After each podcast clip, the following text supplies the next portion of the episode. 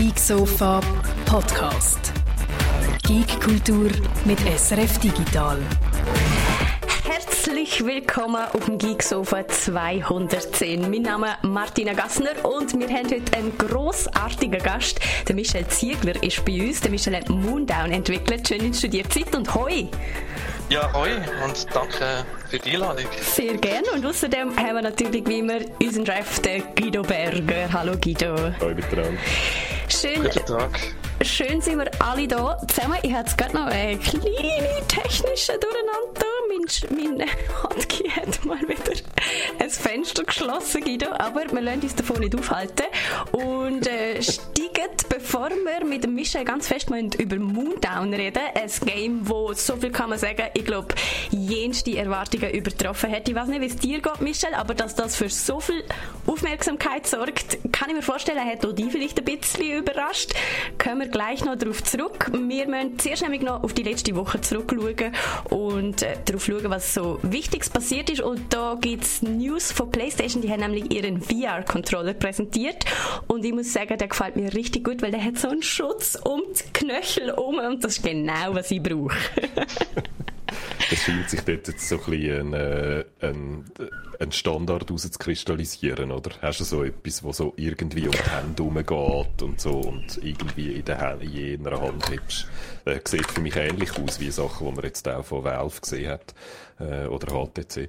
Und natürlich ein riesen Fortschritt gegenüber dem Move-Zeugs, was sie in der letzten Iteration gehabt hat, oder? Wo man die komischen äh, äh, Staffelstab mit der, farbig, mit der farbigen Kugel in der Hand gehabt Und natürlich all die Features, die man jetzt erwartet, oder irgendwie touch-sensitive und soll die einzelnen Finger erkennen und, und natürlich die Haltung und die Ausrichtung der Hände. Also da kann man sich, glaube ich, freuen drauf. Ist jetzt nicht irgendwie ultra innovativ, ist nicht ein Design, das einem völlig überrascht hätte, oder? Es, hat jetzt, es sieht ähnlich aus wie Designs, die man jetzt auch schon von anderen VR-Systemen kennt. Ja, und im Zuge dessen haben wir doch letztens noch darüber diskutiert, äh, ob VR etwas für Blinde könnte sein. So ganz generell ist mir die Idee plötzlich während einem Geek so gekommen und wir haben ja letztens mit dem Daniele gespielt, wo blind ist und ich habe mich daraufhin mal wieder bei ihm gemolden und gefragt, wie das eigentlich ähm, ist, ob er das schon mal sich überlegt hat und ob er sich das schon mal aus, äh, ausprobieren können hat. Und der Daniele lässt euch alle ganz lieb grüßen. Er ist gerade wahnsinnig beschäftigt mit Musik machen und vielen anderen Sachen hat darum nur so viel Zeit, um auf unserem Discord vorbeischauen, aber er plant dort wieder zurückzukommen. Er spielt gerade ganz fließig 13 Essentials, wo ich denke, könnte man vielleicht auch mal mit ihm zusammen anschauen. Und er hat mir von seinen VR-Erfahrungen erzählt. Er findet nämlich auch, das macht total Sinn für Blinde, weil eben genau das mit dem 3D-Audio und mit dem Kopf drehen etwas ist, was nur in VR möglich macht. Und er hat das schon ausprobiert auf verschiedenen Systemen ist aber bis jetzt nicht so zufrieden und zwar aus völlig logischen Gründen. Das ist natürlich alles nicht voice gesteuert, er kann das nicht bedienen in VR und da gibt es einfach ganz viel so Accessibility-Probleme, wo es für ihn eigentlich fast unmöglich machen, VR zu benutzen, obwohl er das eigentlich genau wie nie sieht, dass das ein tolles Potenzial wäre, wo wo VR hätte, aber tatsächlich auch etwas für Blinde zu sein, aber aktuell wie das bei so vielen anderen Game-Sachen zurzeit noch das Problem ist, liegt also so ein bisschen an der Entwicklerseite, Michel, wenn man gerade scheint da hat, dass das einfach nicht implementiert ist ähm, aktuell. Was man immerhin kann sagen, es ist Software oder es ist nicht Hardware, weil das kann man jetzt vielleicht auch noch gerade äh, als Detail erwähnen zu dem neuen PlayStation Controller. Natürlich haben sie die gleichen adaptiven Trigger und ein haptisches Feedback, wie man es jetzt auch vom neuen PlayStation 5 Controller kennt und alle schätzen, oder? Das sagen ja alle, die schon eine PlayStation 5 haben, dass der Controller super ist. Und die Fähigkeiten bauen sie dann auch in den VR-Controller ein. Und haptisches Feedback, oder? Das ist natürlich auch ganz, ganz, ganz zentral für jemanden, der nichts sieht, oder? Dass dort dann das Gespüren äh, cool ist. Es kann so Sachen wie Fingerberührungserkennung, also dass der Controller erkennt, ob dein Finger am Controller ist oder nicht. Also, das, das tönt eigentlich vielversprechend und ja, man muss dann einfach neu der Software einbauen, dass es dann auch für Blinde nutzbar wäre. Mm, definitiv. Wir haben noch mehr, wo wir schnell vermelden und zwar etwas, wo man glaube recht kurz kann sagen. Guido, du findest, das ist noch recht wichtig. PlayStation übernimmt nämlich das Evo-Turnier, eines der grössten E-Sport-Events, die wir so haben. Ich bin ja ein, ein Fan von dem Ivo-Turnier und einerseits, weil es schon sehr, sehr alt ist, oder das gibt es schon seit Mitte 90er Jahren, gibt es das Ivo-Turnier, das grösste, wichtigste Turnier äh, bei den Prügelspielen, also Street Fighter und Tekken und so weiter. Ähm, und die haben letztes Jahr so ein bisschen etwas wie einen Super-GAU erlebt. Die haben einerseits wie alle müssen ihre, ihre Turniere absagen, oder? Was speziell ist am Ivo-Turnier ist, dass es ein sogenanntes Open-Turnier ist. Also, da kannst du einfach angehen und die Startgebühr zahlen und dann mitmachen und potenziell gegen die Weltbesten im Street Fighter antreten, oder? Es ist nicht das Invitational oder wo man sich irgendwie qualifizieren muss oder so. Und dementsprechend viele Leute sind dort damals auf Las Vegas gegangen und das haben sie natürlich nicht können durchführen letztes Jahr. Und dann hat es noch, ähm, äh, Missbrauchsvorwürfe gegeben gegen einen der Gründer, der dann hat müssen aus, der, aus, der, aus der Organisation zurücktreten und sich komplett zurückziehen. Und es hat dort mal so kurz nach einer völligen Implosion von dem Ivo-Turnier ausgesehen, oder? Und darum ist das eigentlich für die Fans von, den, von dem Turnier und spezifisch von Brüggelspiel ist das eine grosse Nachricht, oder? Dass PlayStation jetzt beschlossen hat, zusammen noch mit einem E-Sport-Anbieter, der RTS heißt, sind nicht unsere Kollegen aus der Romandie, sondern jemand ganz anders, der RTS heißt. Zusammen mit denen haben die jetzt das Turnier übernommen und werden es auch weiterhin äh, weiterhin durchführen. Also das ist für die Prügelsportfans äh, eine grosse und eine gute, gute Nachricht. Von der guten zu den schlechten Nachrichten. Microsoft will Discord kaufen für 10 Milliarden. Und wieso das schlechte Nachrichten sind, das hat das Meme heute auf unserem Discord schon sehr schön erklärt. Hast du das jetzt schon beschlossen, dass das eine schlechte Nachricht ja, ist? definitiv. Okay. Ähm, ähm, das Meme schaut so aus, dass der Sensenmann, wo Microsoft auf der Stirn dreht, hat zuerst den MSN-Chat gekauft, dann haben sie Skype gekauft und jetzt klopfen sie an der Tür von Discord an. Und wie wir alle wissen, hat das mit dem MSN-Chat und mit Skype ja irgendwie nicht so gut funktioniert. Die sind beide, sagen wir mal, untergegangen. Also kann man jetzt so sehen. Ist aber auch schon sehr lang her, seit die Übernahme gemacht haben. Microsoft hat sich stark entwickelt in der Zwischenzeit. Ähm, andere Übernahmen, wie zum Beispiel GitHub, sind jetzt gerade weniger problematisch gewesen. Also, das heißt jetzt mal noch nichts. Und, was man sagen muss, das ist alles noch in der Gerüchtephase, oder? Es ist noch überhaupt kein Deal. In diesen äh, Artikeln, wo, äh, wo das ver vermeldet haben, ist gestanden, no deal imminent. Also, das ist möglicherweise auch noch lange nicht ähm, alles klar. Und es scheint auch noch andere Firmen sagen, an diesen, an diesen Tags beteiligt. Äh, die Quellen übrigens ist einerseits Bloomberg und andererseits VentureBeat, wo beide Artikel mit dem Gerücht veröffentlicht haben. Man hat gelesen von Amazon, von Epic, wo allenfalls auch könnten interessiert sein. Also das ist für Discord alles wahrscheinlich noch gut, weil es dort möglicherweise jetzt auch so ein bisschen einen Büterwettbewerb äh, gibt oder dass mehrere Firmen bieten. Vielleicht geht die Zahl dann auch noch höher als als 10 Milliarden. Ähm, Microsoft wird ins Spiel gebracht, weil das für Microsoft, glaube ich, schon noch Sinn machen würde. Ähm, für Skype damals, als kleine Erinnerung, haben sie 8,5 Milliarden gezahlt.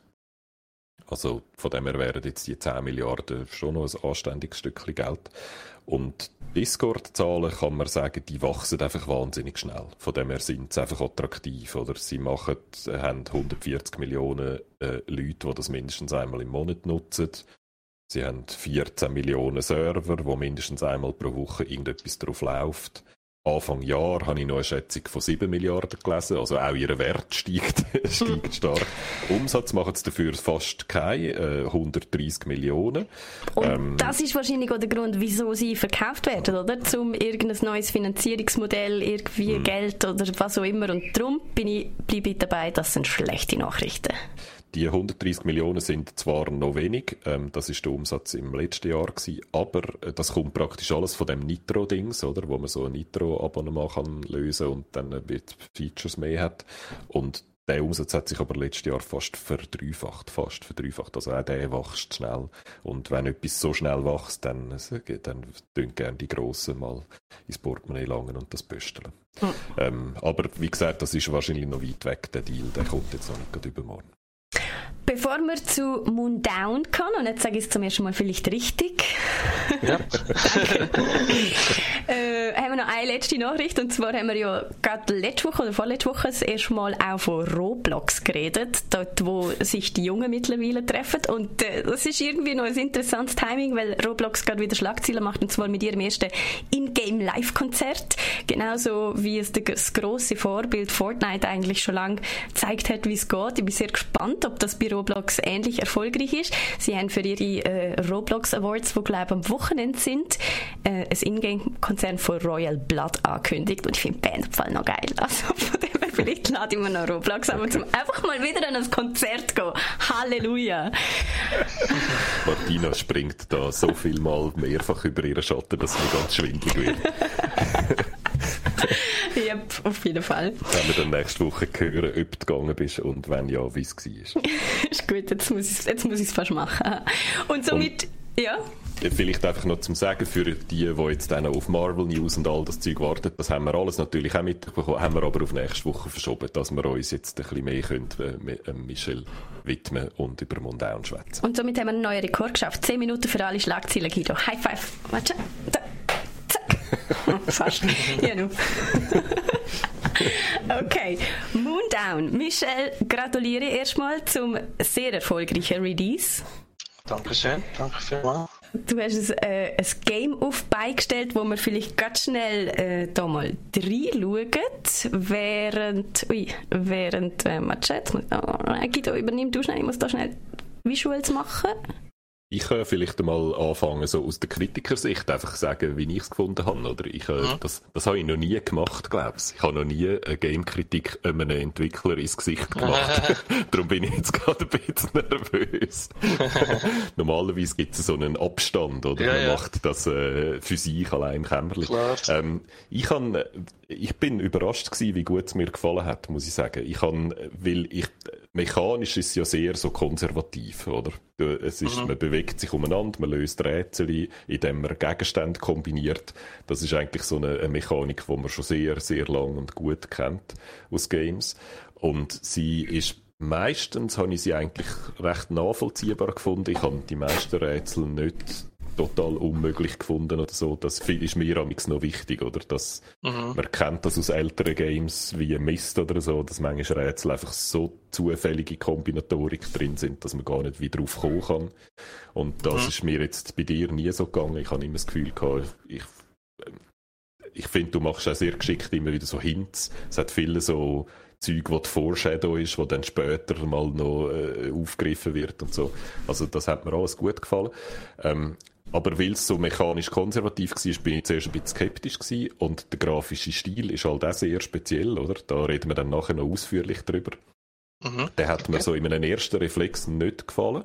Und dann habe ich es gespielt und dann hat mir, habe ich einfach gemerkt, wie gut er funktioniert. Er, es, es gibt so eine, es ist ja alles von Hand gezeichnet mit Bleistift, für die, die das mhm. noch nicht mitbekommen haben, weil das ist so das, was eigentlich immer als erstes erwähnt wird, wenn über dieses Game geschwätzt wird. Und der Stil mhm. macht alles so ein bisschen unwirklich. Einerseits unwirklich, es hat so etwas Traumhaftes und Skizzenhaftes und Visionenhaftes. Und andererseits macht er es dunkel, oder? Weil alles eigentlich mit einem dunklen, schwarzen Bleistift schraffiert ist, ist das ganze Spiel sehr dunkel. Und beides mhm. trägt einfach zu dieser Gruselstimmung wahnsinnig bei.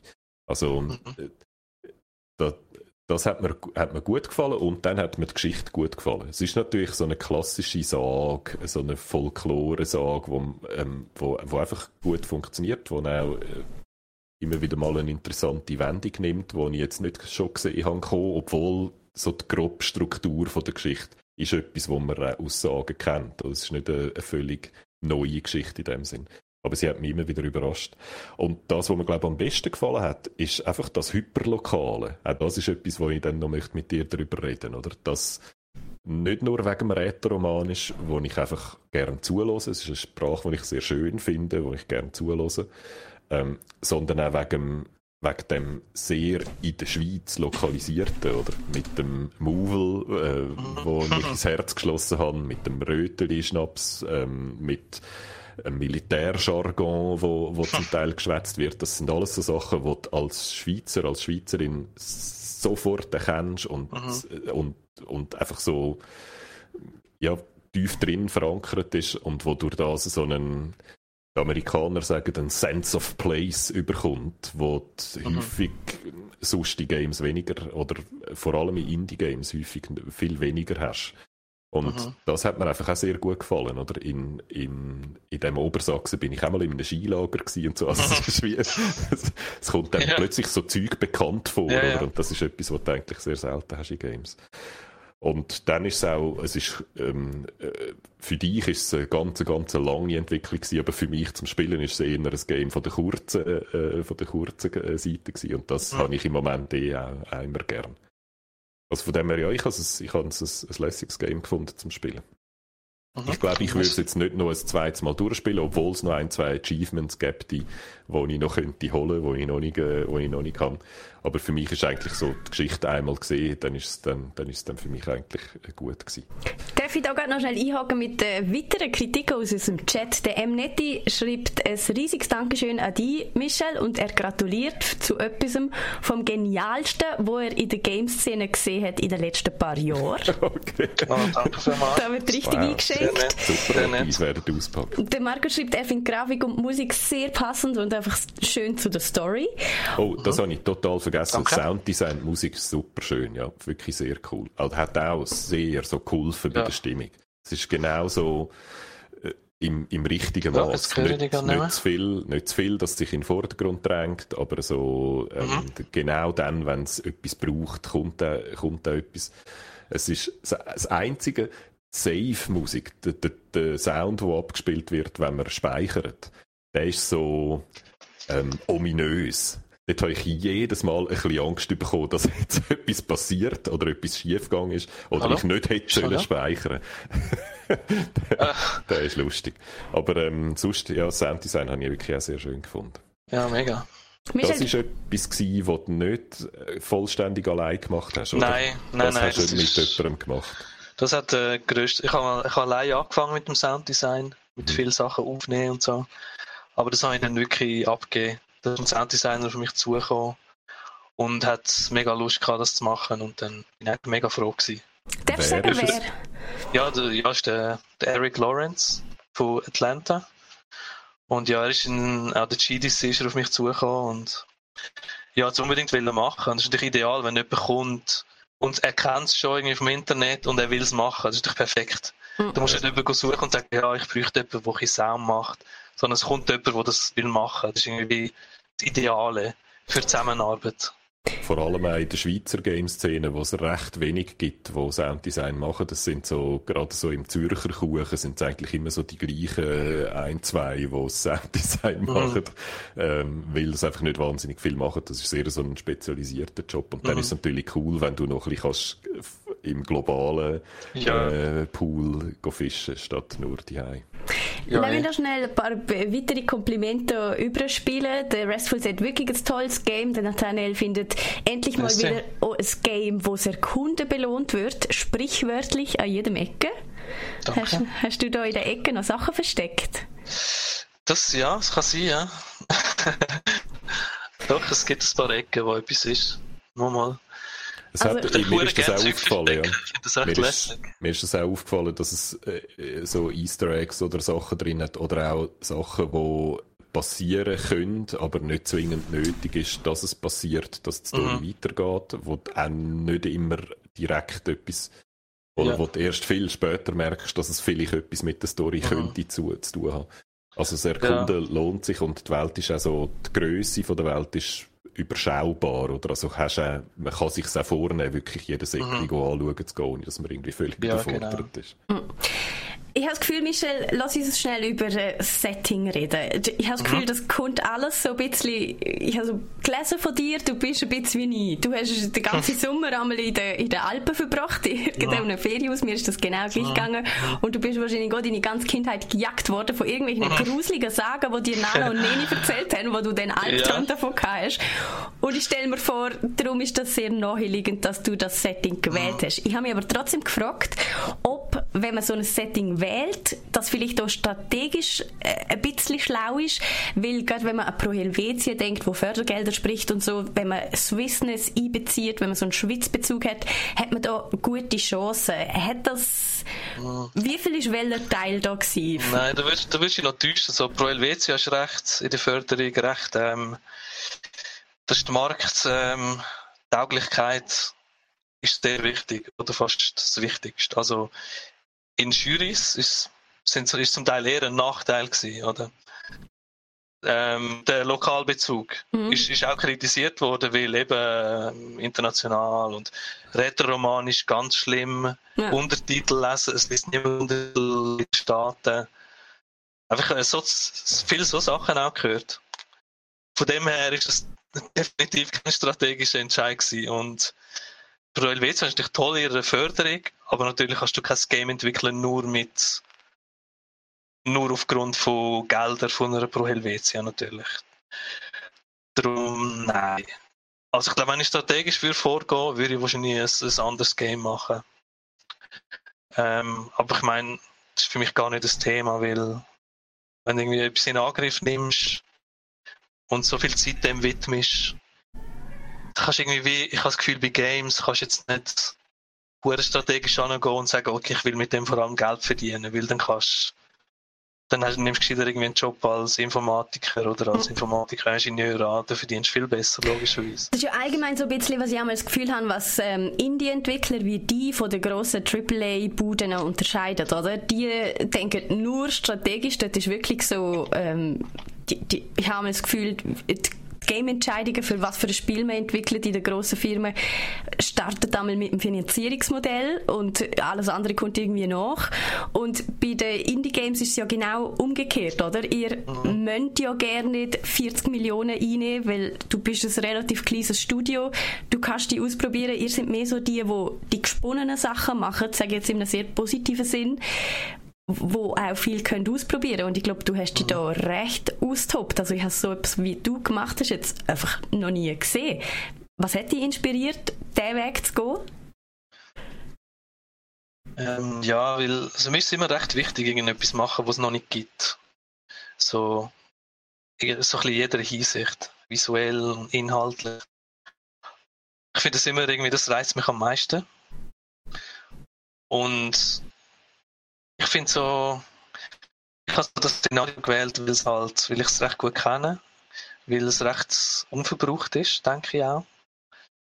Ähm, und ich finde, wenn du etwas so nimmst, wo du so gut kannst anschauen und Zugang hast, dann, dann hast du einfach sehr viel Inspiration direkt vor der Nase. Und ähm, das, es hört nie auf mit neuen Ideen. Und das ist mir für mich viel wertvoller und viel einfacher als auf dem leeren Papier mir etwas zusammendichten. Und schlussendlich landest bei der, landest immer wieder bei den gleichen Sachen, oder so generische Welten, wie man's, wo man es immer wieder kennt. Und, und wenn du irgendwie von etwas schöpfst oder etwas als Basis nimmst, wo da ist, habe ich das Gefühl, du kannst einfach, du kannst Sachen dann in, in deinem Game haben, wo du sonst nie wirst auf die Idee kommen, einfach in deinem Kopf. Nur schon, wenn du etwas anschaust. Und ich meine, es muss nicht einmal eins zu eins im Game übernommen werden, aber es löst einfach irgendwie sehr viel Zeug aus. Oder wenn irgendwie, keine Ahnung, irgendwie, nur schon, wenn du schon in der, in der Landschaft stehst und siehst irgendwie so eine Zusammenstellung von Ställen oder da steht der Killenturm und da kommt einfach, das löst sehr viel aus. Und ich finde es echt super zum Schaffen. Und dann hast du natürlich noch, ich habe recht viel so Bildarchiv, Fotoarchiv von Graubünden, auch von anderen Orten angeschaut. Das ist, echt, das ist so ein riesen Schatz von Sachen. Es ist wie, die Ideensammlung ist einfach ins, ist so unermesslich gestiegen. Du hast irgendwie fast jedes Foto hat irgendetwas Geheimnisvolles, das einem irgendwie anspricht und wo man am liebsten einbauen in die Geschichte oder irgendwo als Detail in der Welt. Und ja, also ist das, ist das in dem Fall der Prozess? Also bist du regelmäßig wieder in die Gegend äh, mhm. von Obersachsen, von Mondaun gegangen, hast ja. gezeichnet, hast fotografiert? Mhm. Ja, genau. reden, wir, weißt, reden wir von einem wöchentlichen Ausflug oder nein, so nein. einmal im Sommer? oder wie, wie ja, mehr das so. vorstellen? Das ist natürlich, wenn nach sechs Jahren, in sechs Jahren gehst du natürlich manchmal dorthin, wenn du nur irgendwie einmal im Sommer und einmal im Winter gehst. Stelle ich irgendwann eine riesige Fotosammlung zusammen. Und irgendwann fangst du auch an, nach, nach vier Jahren habe ich auch wieder angefangen, das gleiche Zeug wieder fotografieren, weil ich es vergessen habe. Mhm. das ist schon, schon ein bisschen irre gewesen. Du hast sechseinhalb Jahre an dem Game geschafft, die meiste Zeit mhm. davon, oder eine lange Zeit davon Mauselei, ohne mhm. irgendjemand. Hast dann 2016, wenn es mir recht ist, angefangen mit einer Autorin zusammen zu arbeiten. Mhm. Wir haben gehört, du hast dann irgendwie noch Sounddesigner hinzugezogen. Was mhm. ist so der Punkt gewesen, wo du gemerkt hast, vielleicht könnte ich doch noch jemanden in meinem Team aufnehmen und doch nicht alles allein machen? Gabrielle Alliot, die Autorin, die habe ich kennt von meinem Studium. Ich habe super gerne dort mit ihr, ähm, ich habe sie immer super gefunden. Ich denke, es wäre gut, jemanden zu haben, der über die Geschichte schaut, Dialog, ähm, mir wie kann helfen und Feedback geben. Und ja, im Sounddesign ist wieder Eric auf mich zugekommen und der Michel Barenga von Zürich hat Musik gemacht. Der ist auch irgendwann, glaube ich, im 18. auf mich zugekommen und ja, wie gesagt, er ist, ist er ist genial. So eine, er ist so einer so von denen, die ja, ich ja. vorher gemeint habe, wo mhm. sehr vielen Schweizer Game Genau, aber er ist natürlich, er ist der Soundtrack, ist der Hammer. Mhm. Also, ist, ich glaube, er ist sehr vielseitig. Ja, und ich meine schlussendlich, für die letzten, für das letzte halbe Jahr habe ich auch noch Hilfe von zwei Freelance-Programmierer. Einfach zum das Ganze wie rausbringen auf den Release-Termin mhm. Fehler beheben, Polishing und das ist schon auch super gewesen. Auch, und auch vom Publisher her äh, ähm, viel, sind viel getestet.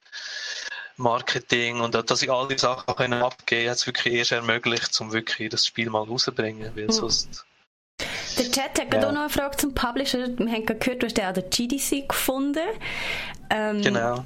Wie ist das abgelaufen? Ich habe gelesen, die haben dir sehr viele Freiheiten gelassen. Also die mhm. Frage aus dem Chat ist, inwiefern haben die mitgeredet oder reingeredet?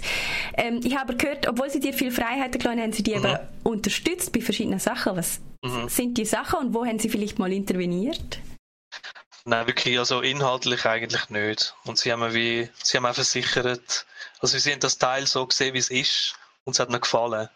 Und ich habe jetzt wie, ich habe nie den Eindruck gehabt, sie, sie wollen das nehmen und irgendetwas anderes machen, was nicht ist sondern sind ja von Anfang an, sie sind begeistert vom, vom Roman, von der Sprache, einfach von allem. Und darum, darum ist das eigentlich, darum habe ich das dann auch, ähm, bin ich wieder das Risiko eingegangen mit einem Partner.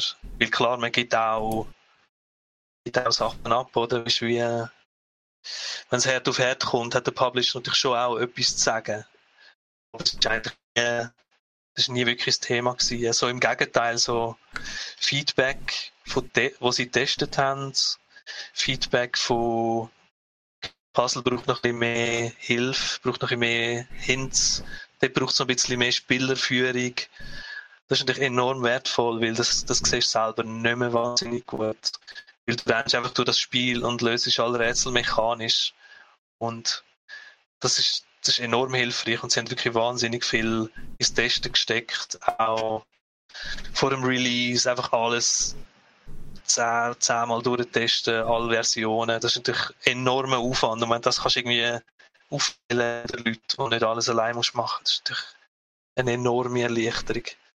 Und ich würde sagen, es hat es überhaupt erst möglich gemacht dass du so, du machst eigentlich auch einen grossen Release, oder? Viele mhm. Indie-Game-Entwickler jetzt wo zum Teil auch noch ein bisschen grössere Team haben als du, lönt zuerst mal Early Access mhm. auf Steam raus, oder? Und macht dann viel, viel später noch Konsolenports oder so. Ja. Und du bist jetzt von Anfang an auf Steam kein Early Release, sondern ja. 1.0 Release. Du bist auf der, auf der Konsole, auf der Xbox und der Playstation raus. Switch kommt, glaubst du, noch, ja, oder? Die sollen jetzt dann Mhm. Äh, noch nachgeliefert werden. Und das ist, auch, genau. ist das der Publisher, der das gedruckt hat, oder ist das von Anfang an das Ziel von dir? Mm, also ich bin, ich bin Fan von Konsolen, ich spiele viel auf Konsolen und darum ist es eigentlich von Anfang an, ich denke, ich will auf Konsolen.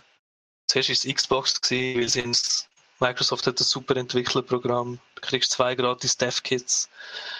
Ähm, und dann, klar, dann ist irgendwann Switch gekommen, angefangen hat es natürlich noch kein Switch gegeben. Mhm. Und ja, es ist eine tolle Konsole und klar, bringt, sie bringt ihre Probleme mit, sie hat weniger Power, Aber ich denke, wir kriegen auch dort eine gute Version drauf dann. Und okay, aber das ist wirklich in dem Fall etwas was du von Anfang an schon so dir gewünscht ja, hast, dass, dass das Ziel hoch gesetzt hast. Ja. ja. also klar, schlussendlich, dass auf, auf allen Plattformen dann wirklich rauskommt, das hätte ich allein nie, nie können stemmen, das ist klar. Ich möchte nochmal auf das zurückkommen, was Martina schon ein bisschen angedeutet hat, das mit der Swissness, oder? Ich sehe es eben auch ein bisschen so, dass das ein Risiko ist. Ich hätte mhm. es genau jetzt erwartet, dass die Kritik kommt, dass das eine riskante Entscheidung ist, so mhm. auf so etwas sehr Lokales äh, setzen, weil das eigentlich sonst niemand so macht, oder? Alle anderen Indie-Game-Entwickler probieren eigentlich immer Sachen zu machen, die so mhm. äh, wo allen nur rund um die Welt ein bisschen bekannt ja, ja. vorkommen und so, oder? Mhm. Und versuchen nicht allzu spezifisch zu sein. Das ist so das eine Risiko, wo du eingegangen bist, wo du ganz anders gemacht hast als andere. Und das zweite ist dein grafischer Stil. Ich glaube, über den wir jetzt schwätzen, oder? Dass du beschlossen hast, dir selber das Leben wahnsinnig schwer zu machen und alles selber zu zeichnen und alles von Hand zu mhm. zeichnen mhm. und dann zu digitalisieren. Mhm. Zuerst mal so die Metafrage, woher hast du den Mut genommen, das Selbstvertrauen? Zwei so Entscheidsfälle, wo mhm. dir wahrscheinlich viele Leute abgeraten haben davon, oder? Wo hast du die Sicherheit hergenommen, dass das im Fall richtig ist und dass es du besser weißt? Ja, irgendwie sicher irgendwie vom Gefühl her und so vom Bauchgefühl. Ich habe schon, ich habe schon irgendwie, ich habe gewusst, da kann man etwas daraus machen, wo für alle Leute interessant ist. Und ich finde auch, finde auch bei Film und bei allen Medien, ich finde es immer spannend, wenn etwas auch lokal verankert ist. Oder zum Beispiel das Beispiel sagt Pant Labyrinth, das ist ja auch auf Spanisch. Und das wie auch als Vergleich gebracht, jetzt beim, beim Mundane Review. Und das habe ich super gefunden, weil äh, es, oder zumindest mittlerweile ist das auch schon fast ein Trend auch, dass wir Sachen sehr spezifisch sind, sehr lokal Streaming-Plattformen haben. Es gibt viele Sendungen, die recht lokal verankert sind, aber irgendwie global geschaut werden. Und von dem her ist das wie auch ein Stück weit vielleicht auch Glück gewesen, dass sich das so entwickelt hat. Und gleichzeitig habe ich immer gedacht, dass das wie die Ästhetik und die Welt, dass das wie alle Leute irgendwie anspricht. Einfach wegen, der, wegen dem Düsteren, dem Sagenhaften. So, so Sachen gibt es eigentlich in fast allen Kulturen. Das haben wir auch Jetzt habe ich auch viel Feedback bekommen von Leuten von Japan oder von Südamerika, die das angeschaut haben, auch schon einem Alpha-Stadium und die haben gesagt, wow, ja, bei uns gibt es das irgendwie. Mhm. Voll verorten, auch bei sich lokal. Und es haben wir dann wirklich auch recht, eine rechte Sicherheit gegeben, dass das funktioniert. Und ja, so Handzeichnen äh, ist wie das, das Handzeichnen, das, das liebt mir einfach viel besser als digitale finde es einfach, ich kann viel besser mit einem Stift als mit einem Tablet zeichnen. Du bist ja eigentlich äh, kein Game-Entwickler, oder? Du bist ein Illustrator, oder? Ja, also ich habe mal Informatik studiert, okay. Zwiebelig gearbeitet und dann noch Illustration.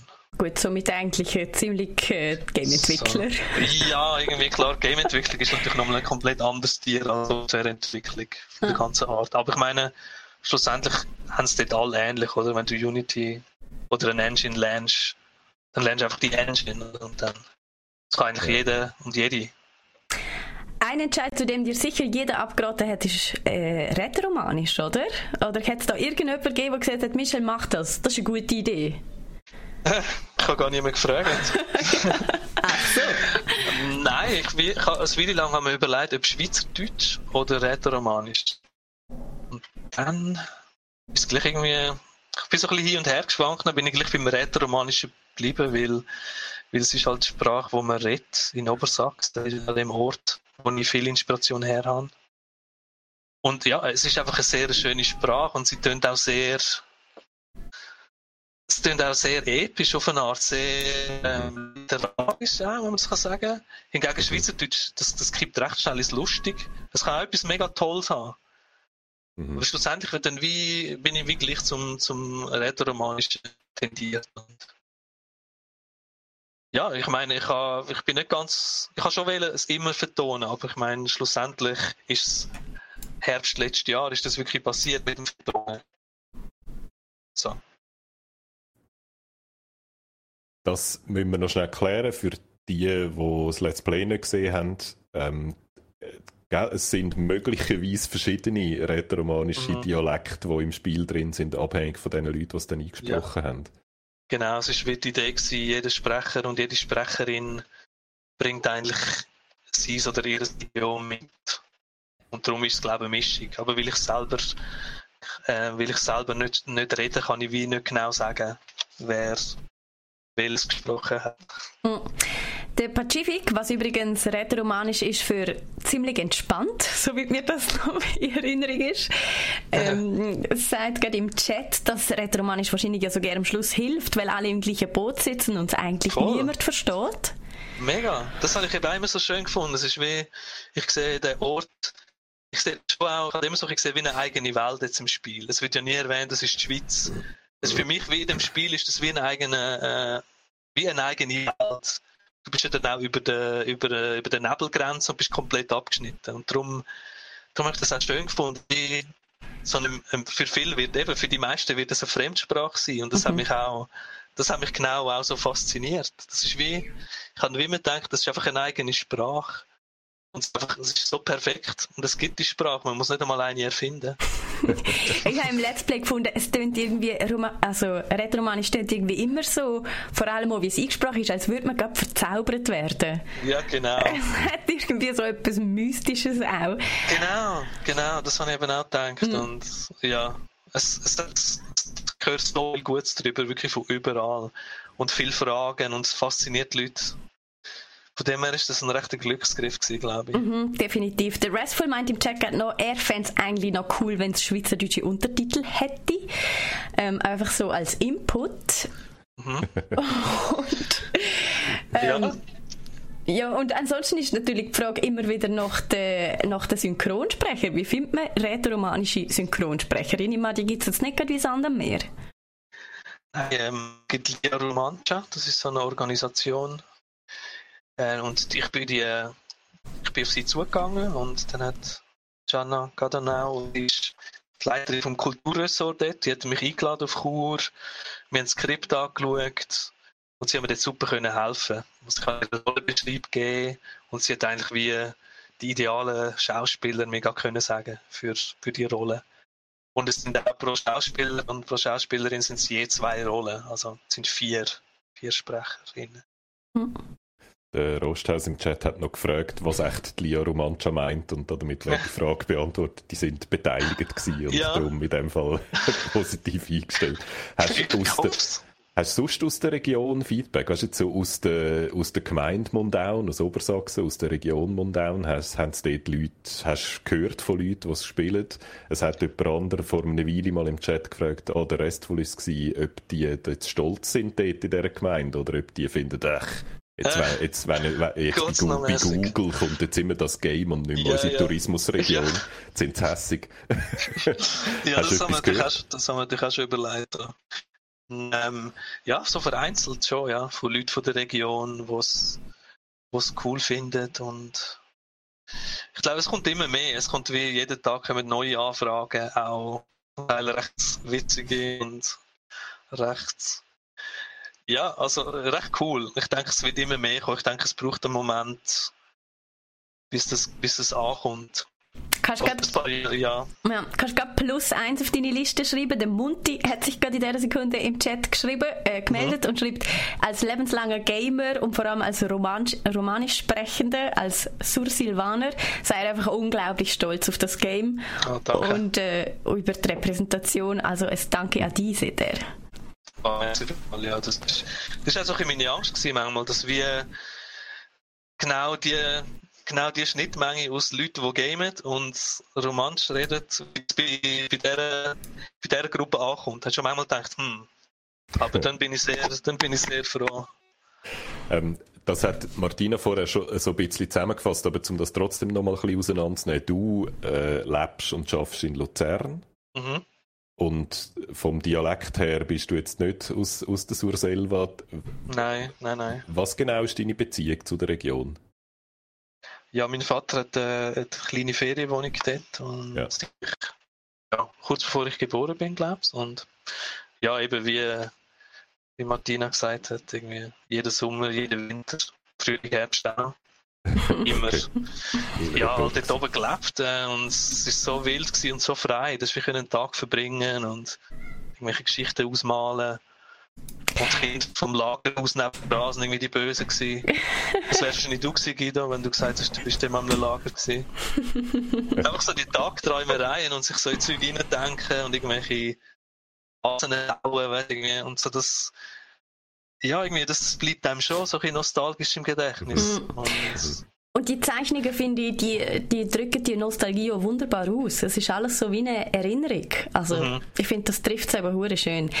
ich habe mit der, sorry, schnell, Martina, ich habe mit der Frage eben noch so ein bisschen die Richtung gezielt, wo du selber dir die Sorgen, glaube ich, auch gemacht hast, weil wir, haben, wir kennen es ja in der Schweiz, oder? Die Bergler und die Unterländer, mhm. die Städter und die vom Land sind noch häufiger so ein bisschen in einem leichten Konfliktverhältnis, sagen wir es mal so. Also, die, die Chance, dass dort oben findet, ja, was kommt jetzt der da von ja. Luzern unten rauf und macht da unsere Sagen und zeigt unsere mhm. Region. Ja. Die hast du wahrscheinlich ein bisschen gehabt, oder? Klar, ein Stück weit. Aber wie, ich habe es irgendwie, auf eine Art ist es ja recht, ich meine, ich behandle es ja recht frei. Es ist jetzt auch nicht so, dass ich sage, okay, ich nehme nur Sachen aus dieser Region. Mhm. Finde ich auch, das wäre mir dann zu beschränkend. Mhm. Und ja, auf eine Art ist es mehr auch, ich glaube, Hommage und es ist, ich habe nicht das Gefühl, dass jetzt irgendwie äh, ins, ins Schlechte gezogen wird oder, ja. sondern wie im Geist ist es, glaube ich, schon, entspricht es, glaube ich, schon der, der Sagenwelt oder so, wie ich es wie kenne und der Jimma findet es, glaube ich, auch gut, habe ich gehört. Wer findet es gut? Jetzt haben wir die gut abgehakt gehört. Ich glaube, der Jimma hat es, auch gut gefunden. Der Jimma findet es gut, so geil. ja. Also das positive Feedback, hast du auch schon etwas Schlechtes gehört eigentlich? Ähm, ja, so vereinzelt. Ähm, klar, also ich habe versucht, mich möglichst auch abzuschirmen, mhm. weil so direkt nach dem Release bin ich auch müde gewesen. Das ist wirklich so Last Minute Arbeit gewesen, natürlich schlussendlich und ja, dann ist man halt schon in einem komischen Zustand und habe dann irgendwie auch nicht Streams geschaut, ich habe nicht Reviews gelesen ist so, in dem Moment ist mir auch verwundbar, weil man irgendwie hm. nach so langer Arbeit dann das erste, was liest, ist irgendwie schlecht ist. Ja, das ist, ist schon nicht ganz einfach irgendwie. Das braucht schon es braucht einen Moment, bis man lernt, irgendwie mit dem umzugehen und das irgendwie einordnen auch und sehen, okay, so wie das ist das Feedback gesamthaft und da kann einmal eine schlechte, kann einmal etwas dabei sein, was negativ ist und so, mhm. das, das lernen wir irgendwie auch und ich bin, Und ja. Ich bin ganz schlecht mit Zahlen, aber ich glaube, mich zu erinnern, das ist am 16. rausgekommen. Mhm, genau. Jetzt haben wir den 24. Das sind acht Tage. Ist das schon genug Zeit, um für die Reviews anzuhören und Let's Plays zu schauen? Mhm. Ja, so Reviews habe ich vereinzelt gesehen, wenn irgendwie wenn ich, wenn ich irgendwann äh, einen Quote gesehen habe oder einen Titel und es mich irgendwie interessiert hat, habe ich schon drin gelesen, ja. So, okay. Mal. Kannst du etwas sagen zum Verkaufserfolg?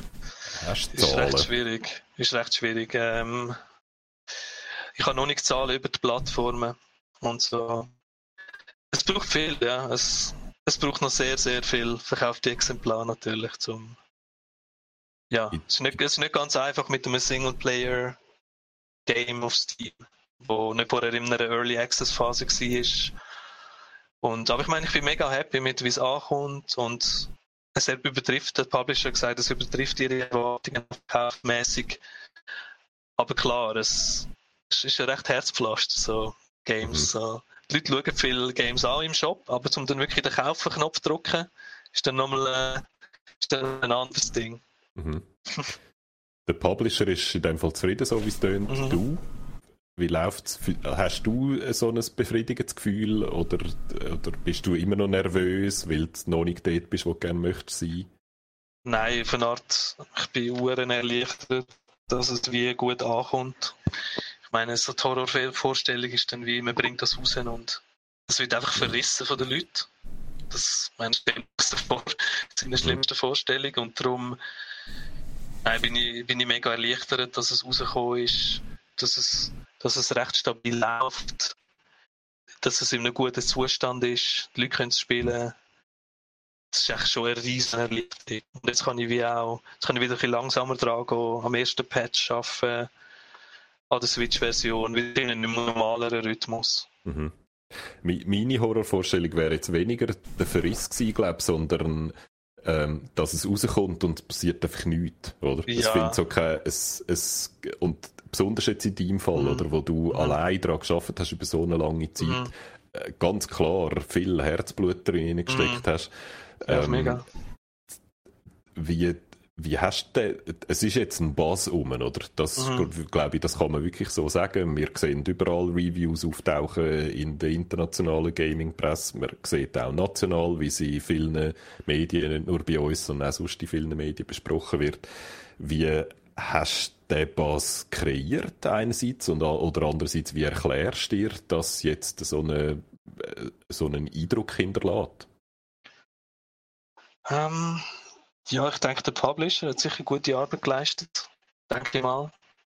Weil die haben irgendwie so die ganze Press, Presse-Relations und so und alles sie gemacht, natürlich.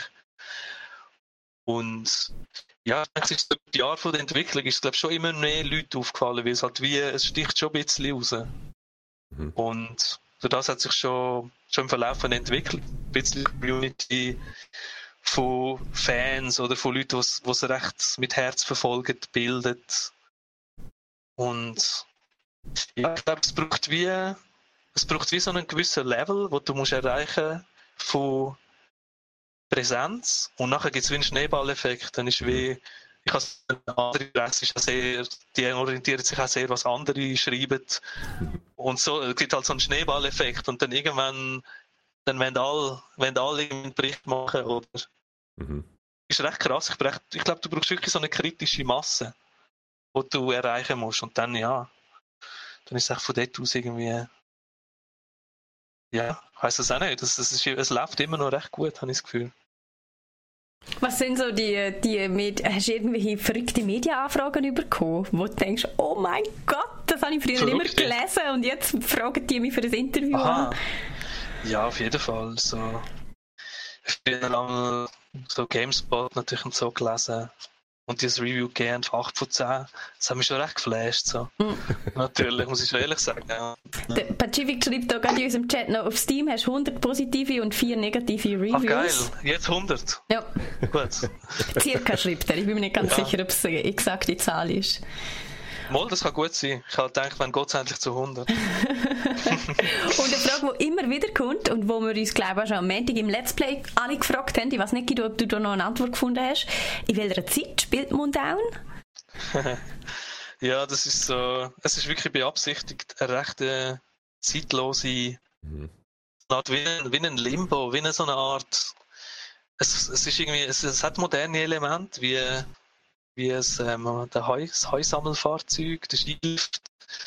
Ähm, aber andere Sachen scheinen super alt zu sein. Aber das ist irgendwie auch der Reiz von dieser Region, weil die Häuser sind die Jahre alt. Und die Ställe, die sind so alt und schwer einzuordnen. Und das finde ich irgendwie auch super toll daran. Das ist wie, das war auch die Idee von einem Ort, was so ein von der Zeit vergessen ist. Und wie, man kann sich das kann wie vor, fast vor 200 Jahren sein, mal wenn man mal vergisst, dass es ähm, den Karren gibt.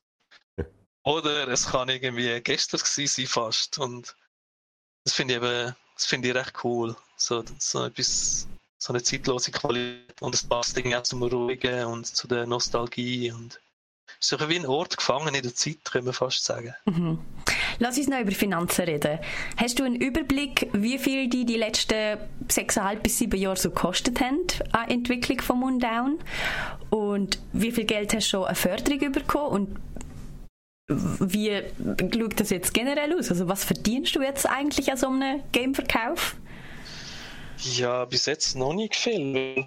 Also sind ja sechseinhalb Jahre. Ich meine, das Gute ist, du hast, recht, du hast keine Materialkosten praktisch, weil mein Unity ist gratis. Ähm, und Förderung ist, Förderung ist mega wichtig gewesen. So am, so am Anfang der ersten paar Jahre bin ich sehr dankbar gewesen. Eigentlich von einigen Orten, von Helvetia, wo, wo natürlich dort super wichtig ist. Und ja, schlussendlich vom Publisher natürlich wie ein Produktions, das Produktionsbudget bekommen habe, wo ich schlussendlich können Musiker zahlen, Sounddesigner, Programmierer für den Schluss. Das mhm. noch unmöglich gewesen. Wenn man selber das Leben zahlen ist das eine, oder über die Zeit. Aber wenn du Löhne musst zahlen für Freelancer, ist noch recht einmal unmöglich. Und, und ich kann die Leute gut zahlen und nicht irgendwie. Äh, ich finde es dann auch falsch, wenn du ein kommerzielles Produkt machst und irgendwie dann wie nicht gut zahlst. Und darum mhm. haben wir das Produktionsbudget haben wir dann wirklich auch geholfen, das wirklich auf, eine, auf einem höheren Niveau zu machen und so, dass für alle stimmt. Habe ich das jetzt aber richtig verstanden? Du hast in dem Fall nicht noch einen anderen Job nebenbei, sondern du hast Vollzeit jetzt in, mhm. in diesen Jahren entwickelt? Ja, also am ganz am Anfang nicht, aber dann ziemlich schnell, ja. ja. Du hast... Ja, es ist schwierig, als neben irgendwie am Abend noch sitzen und es ist, es ist ja. so kopf, kopflastig, es ist mehr Respekt für, für alles, was es macht. Das ist eigentlich so das klassische Schweizer Modell, vor allem bei denen, wo, wo allein oder das zweite oder das dritte arbeiten, dass sie das neben den anderen Jobs machen und dass das häufig auch der Grund ist, warum es dann so ewig geht, bis mhm. es endlich rauskommt, oder? Du hast ja, dich für nice. ein, ein Dichter, ja, es ist dann trotzdem lang gegangen, aber das ist wahrscheinlich die Überlegung gewesen, oder? Vollzeit machen und dafür ja. dann auch fertig bringen, statt dass ja, es voll. ewig aus sich rauszieht. Ja. Ja, es, ist, es ist wie alles auf eine Karte. Und ist trotzdem so ein, ein, ein anständig äh, riskanter Gump, oder? Du hast, äh, ich habe noch jemand gesehen, du hast in dieser Zeit auch noch Familie gegründet. Mhm. Also dein Game ist, bist schon länger dran mhm. als dein Baby. Ja. Hast du noch jemand gesagt in einem, ja, in einem Interview. So. Ähm, anständiger Druck so auf den Schultern. Ja, mega. Es ist wie... Äh ja, ich also irgendwie, man, man verdrängt zwischendrin wieder, um irgendwie können weitermachen und aber es ist es ist schon ein Druck, klar. Man, man sieht ja immer wieder, wie teuer alles ist in der Schweiz. Das ist mhm. schon, schon nicht ohne, klar. Und darum, ich bin auch erleichtert, dass es mit dem Publish geklappt hat. Ja, und, das hat dann so ein bisschen Sicher Sicherheit ja, gegeben. Ja, ja, mega. Dann ist es wie okay. Du hast jetzt gesagt, du hast noch nicht viel verdient. Können wir es vielleicht noch ein bisschen konkreter haben? Also, mhm. wie viel verdienst du am Game und wie viel verdient da der Publisher und wie viel ja. verdienen Plattformen? Ja, also ich meine, das kommt natürlich jetzt darauf an, wie sich verkauft. Und ah, also das, hast du so einen Deal je nachdem, wenn? Wenn es nur wenig sind, dann wenig, wenn es viel sind, dann mehr. Also ändert sich das? Ich kann jetzt nicht äh, konkrete Zahlen nennen, das ist darf ich glaube nicht. Aber ich meine, jetzt rückwirkend kann man sagen, ich habe wie die grosse Produktionsphase eigentlich jetzt können finanzieren. Mhm. Also wie, äh, ich bin jetzt, wie sagen wir, vielleicht ungefähr auf Null.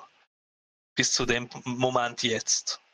Und ich meine, klar, jetzt muss Geld, jetzt muss das Spiel sich verkaufen, jetzt muss Geld reinkommen. Und klar, äh, ein Publisher, ein Publisher will natürlich sein Geld zurück, oder? Vom, vom Verkauf. Das ist klar, die geben dir nicht Geld und einfach schenken dir das. Und darum, ja, kommt es darauf an. Ähm, für mich kann es wirklich unmöglich sagen.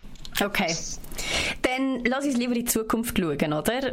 Du hast gesagt, jetzt schaffst du am ersten Patch. Apropos, bevor das hier im Chat vorbeischießt und der Nathanael das umsonst geschrieben hat, er schreibt, apropos erster Patch, fahrt nur mir immer den Schlitten, immer davon, bevor nein, ich kann aufsteigen kann? Du weißt, du kennst das Problem dem ja, Fall. Das, das, ja, den Fehler, den kennen wir. Und das ist, wie, das ist recht herzzerrissend am Schluss von, ich muss sagen, die anderen nichts mehr. Wieso riskierst du wieder dass wieder alles andere nicht geht. Oh je. Und dann haben wir irgendwie ganz, ganz kurz vor dem Reset bemerkt. Und dann wir müssen sagen, nein, wir haben so viel getestet, der Bild ist recht gut, klar, es, es tut weh, das nicht noch ein bisschen riskant. Aber es ist schon im Patch, mit dem Patch ist es gefixt. Super, das ist glaube ich alles, was der Nathanael will. Sehr gut. ähm, äh, immer wieder die Frage noch, gibt es einen Switch-Termin, also einen Release-Termin? Ähm, so wahrscheinlich Mai. So. Ich weiß gar nicht, ob ich das darf sagen Jetzt ist Sport. Nein, ich nehme es zurück. Aber ich meine, okay, nimm es zurück. ist schon egal. Nein, es gibt noch ein Jahr, aber natürlich für Switch gibt es noch gewisse Anpassungen, Optimierungen immer. Die Frage ist auch, nach DLCs? Ist irgendetwas geplant? Ein Teil 2, ein DLC? Oder ist das eine abgeschlossene Geschichte und fertig mit dem Mundown-Universum? Nein, ich meine, abgeschlossen nicht. Es ist nicht geplant. Aber klar, für mich, das Universum würde noch viel mehr hergeben. Es mhm. ist einfach, ich, ich weiß es noch nicht. Ähm, am, liebsten, am liebsten will man auch mal etwas komplett Neues anfangen. Okay, spannend. Erzähl, erzähl mir, gibt es da schon Pläne? Nein, es, es sind sehr vage Ideen, wo, wenn ich es jetzt ausspreche, tun es recht, recht blöd irgendwie. nein, nein, es, ist so, es sind sehr, sehr vage Ideen von Welten und von Stimmungen und also, ja, man, man muss, noch, muss noch im Kopf hin her schieben. Ich könnte mir auch vorstellen, dass nach dieser langen Zeit, wo du dich jetzt mit dem Thema beschäftigt hast, vielleicht schon auch die Lust noch gross ist, etwas anderes, dich etwas anderem zuzuwenden. Oder? Ja, eh, also vor allem mal kurz eine Auszeit. Mal ein bisschen. ich habe wirklich jetzt recht wenig. Aber das heißt, du hast, du hast äh, Freude gefunden am Spiel entwickeln. Das ist nicht dies, das ist zwar dein erste, aber nicht dein letzte Game. Ich hoffe, es wäre, wenn es irgendwie möglich ist. Aber ich finde es, äh, es ist hure streng und es ist auch manchmal, oft ist es hure mühsame Arbeit. Recht entmutigend, wenn immer die gleichen Bugs wieder vorkommen und denkt, das ist weg. Ich glaube, das kann jeder Game-Entwickler und jede Entwicklerin nachvollziehen. Und ich glaube, das musst du wie mal machen, um das irgendwie können verstehen, warum das passiert. Weil von außen denkt man wie immer, ja, wieso hat es so viele Bugs und so. Aber es ist wie, das musst du wie mal gemacht haben, um wirklich zu sehen, die kommen echt wieder, wie die Maulwürfe, die immer wieder kommen. und das ist mega mühsam, aber natürlich, wenn du siehst, was was mit dem Medium kannst machen und ist uh, faszinierend. Wie, es ist wie noch, es gibt noch so viel zu entdecken und ja. so viel zu machen. Also ich würde sagen, nachdem du so ein crazy Game auf beigestellt hast und so positive Rückmeldungen bekommen hast, musst du gar keine Angst haben, mit neuen crazy Ideen hinterher zu kommen. Dass dir da irgendjemand den Vogel zeigt, halte ich für sehr unrealistisch, vor allem weil du in unserem Chat sowieso sehr gut aufgehoben wärst mit crazy Ideen. Das Automatenbrot schreibt gerade, wie wär's mit einem Spin-off, einfach mit Movil fahren. Er würde das oh, noch gerne. ja, es ist auch, ich würde gerne so einen äh, Landwirtschaftssimulator machen, aber Bergbauern Bergbauer Edition, wo du wirklich, wirklich im Berg dann und auch noch mit ein bisschen Story-Element, aber auch, keine Ahnung, mit Tag-Nacht-Zyklus. Mhm. Ja. Oder der, der, der, Peter doppelt gerne noch, wie wäre es mit GTM, Grand Theft Movil? ja, der GTA Elands oder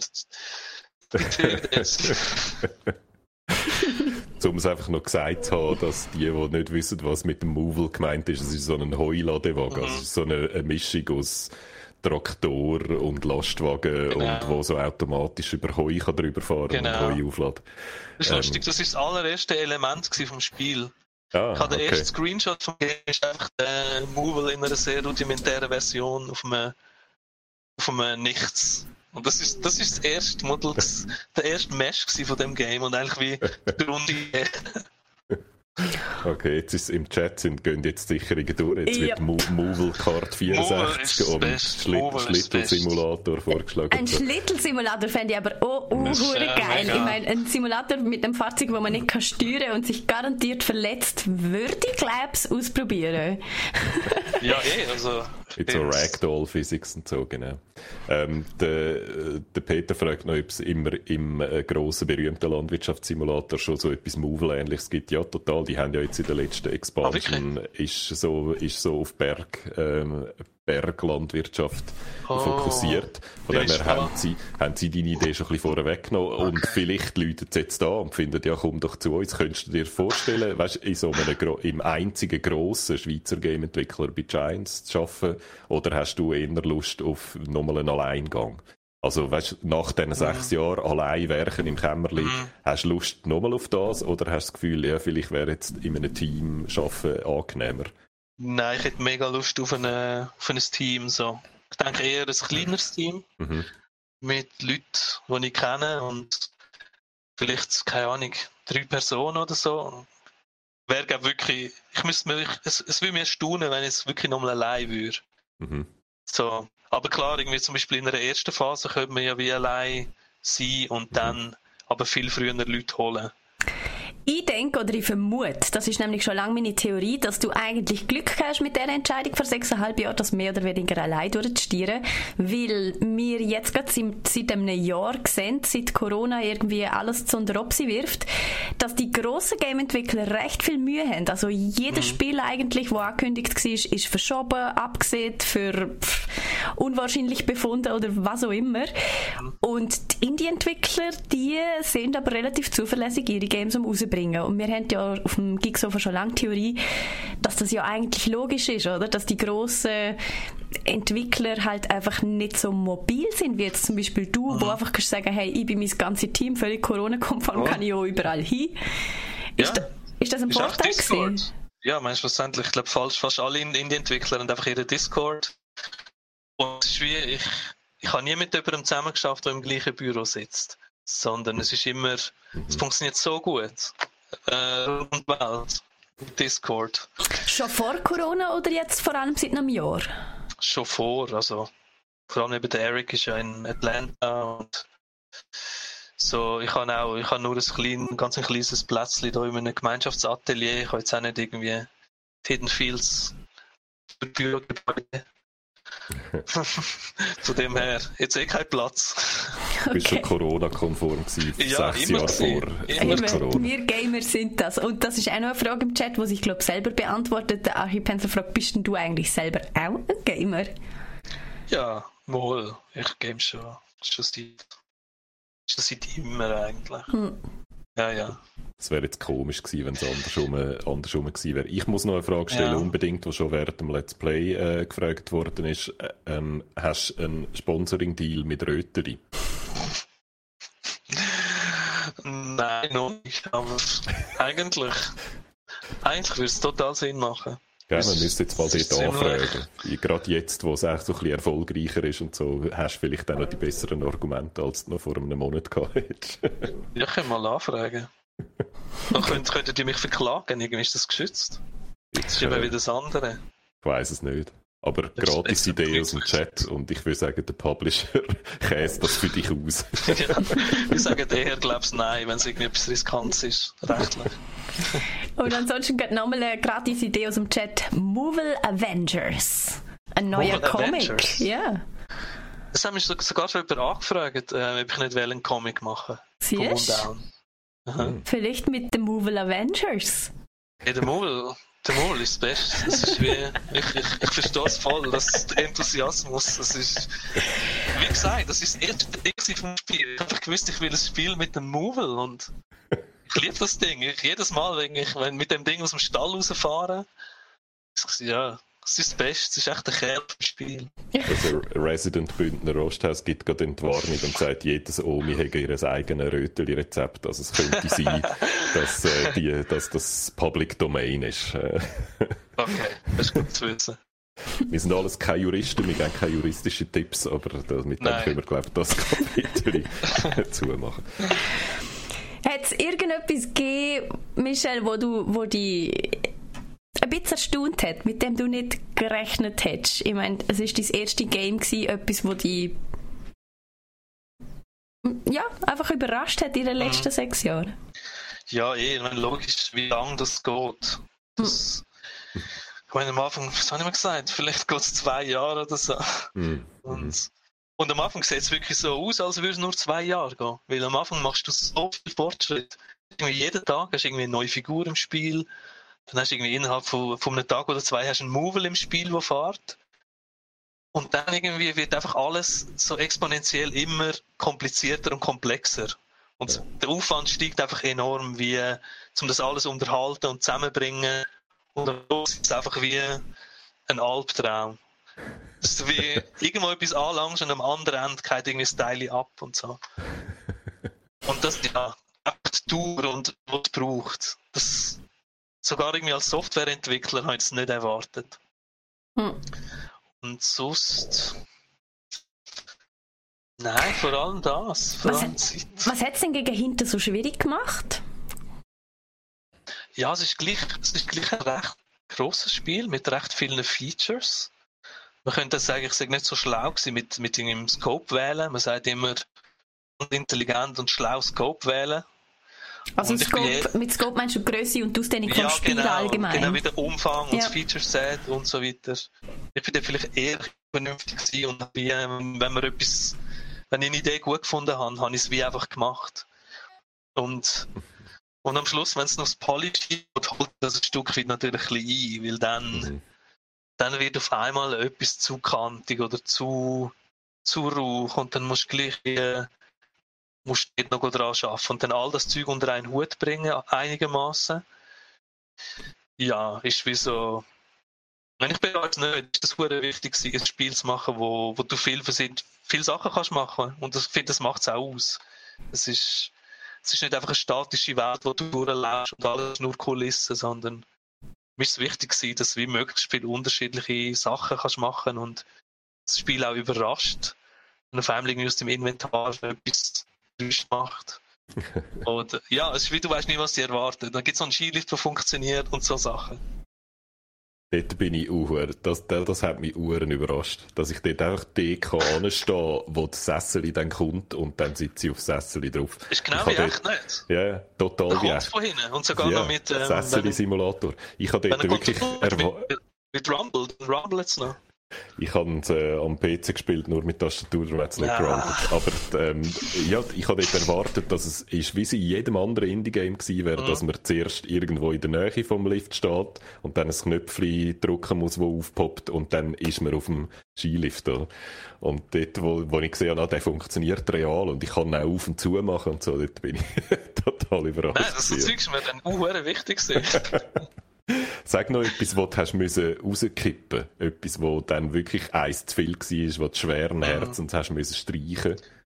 Ja, es hat mal das Feature gegeben, dass die Gegner in die Tür rein können. Also, dass sie wie die Türen können aufmachen Oh, okay. Und das ist, es hat grundsätzlich funktioniert, aber es ist gleich so ein bisschen buggy gewesen und sehr.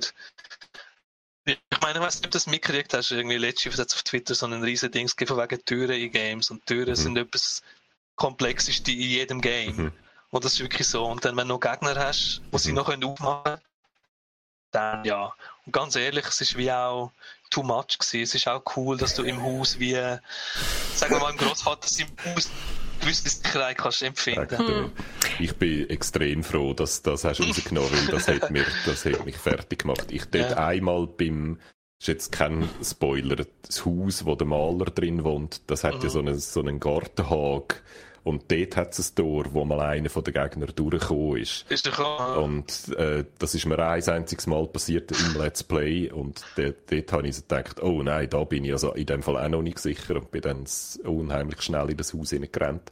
ja. Und dass die sicher sind, habe ich jetzt nicht Ja, ja, gefunden. nein, es, es macht Sinn, wie, es macht schon Sinn. Ihr erinnert mich gerade an Tarkov, dort haben sie nämlich irgendwie einen Patch, dass die Gegner Türen öffnen und zu einem können und das hat in Aha. der Tat sehr viel zum Horror beigetragen und zu der Angst, wo man generell einfach in dem Spiel hat. Ähm, äh, ich habe gemeint, Michelle, ich habe keine Ahnung von Gameentwicklung, du kannst mich da eines Besseren belehren, du hast gesagt, Türen sind schwierig. Ich habe immer gemeint, Spiegel sind so schwierig und die funktionieren in deinem Game. Ja, nein, Spiegel ist nur, du musst nur den richtigen Shader drauf tun. Ein bisschen optimieren, damit nicht die ganze Szene mal im Spiegel äh, rendern musst. Aber sonst, nein. Ist vielleicht mal so gewesen, aber im Moment recht easy. Cool. Türen sind Türen.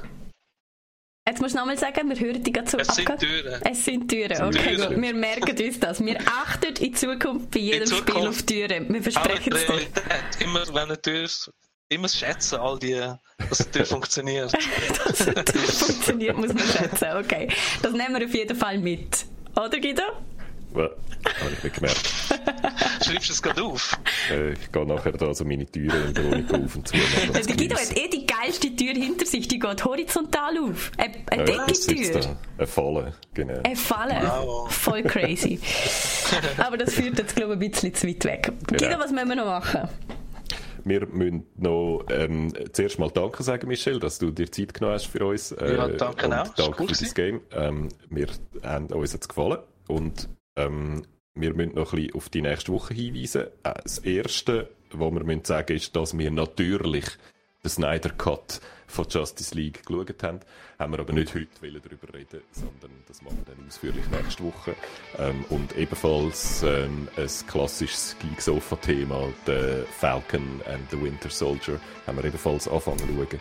Reden wir dann auch nächste Woche drauf, äh, drüber, einfach, dass ihr das jetzt nicht vermisst. Ähm, als wäre jetzt dir gegenüber, Michel, unanständig gewesen, wenn wir da zuerst noch drei Viertelstunde lang über den Snyder Cut schwätzen. Und da kann ich nicht, nicht messen damit. Das sind so die Sachen, die sonst da auch noch auf dem Sofa stattfinden. Und dann, äh, nächste Woche spielen wir zusammen, Martina. Ja, ich freue mich so riesig. Wir spielen It Takes Two und äh, wie der Name so schon sieht, braucht es zwei.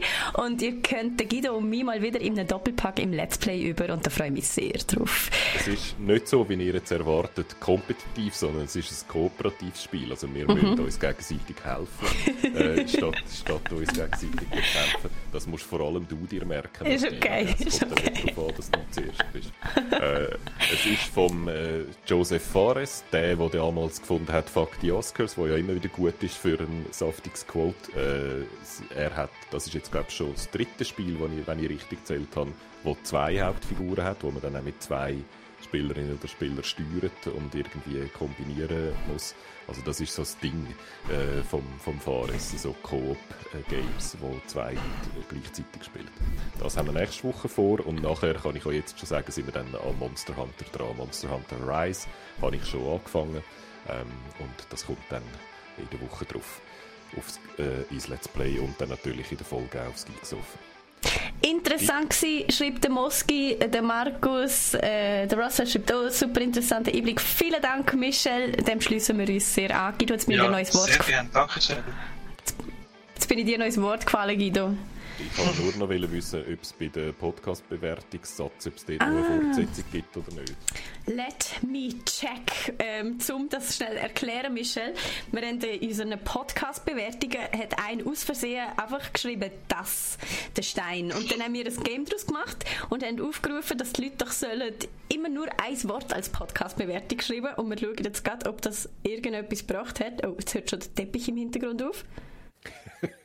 oh nein, der Teppich ist zu kurz. Ja. Hat es noch nie gegeben. Nein, das ist mittlerweile einer der steht aktuell. Oh, oh, also es wird einer, spannend. Einer der steht noch ein bisschen weiter. Also ja. machen dort noch weiter Bewertungen, dass das dann irgendwann einmal ein ganzes Sätzchen gibt. Adjektive sind gefragt. In diesem Sinne, habt's gut, bis am nächsten Montag und wir sagen jetzt alle zusammen Tschüss.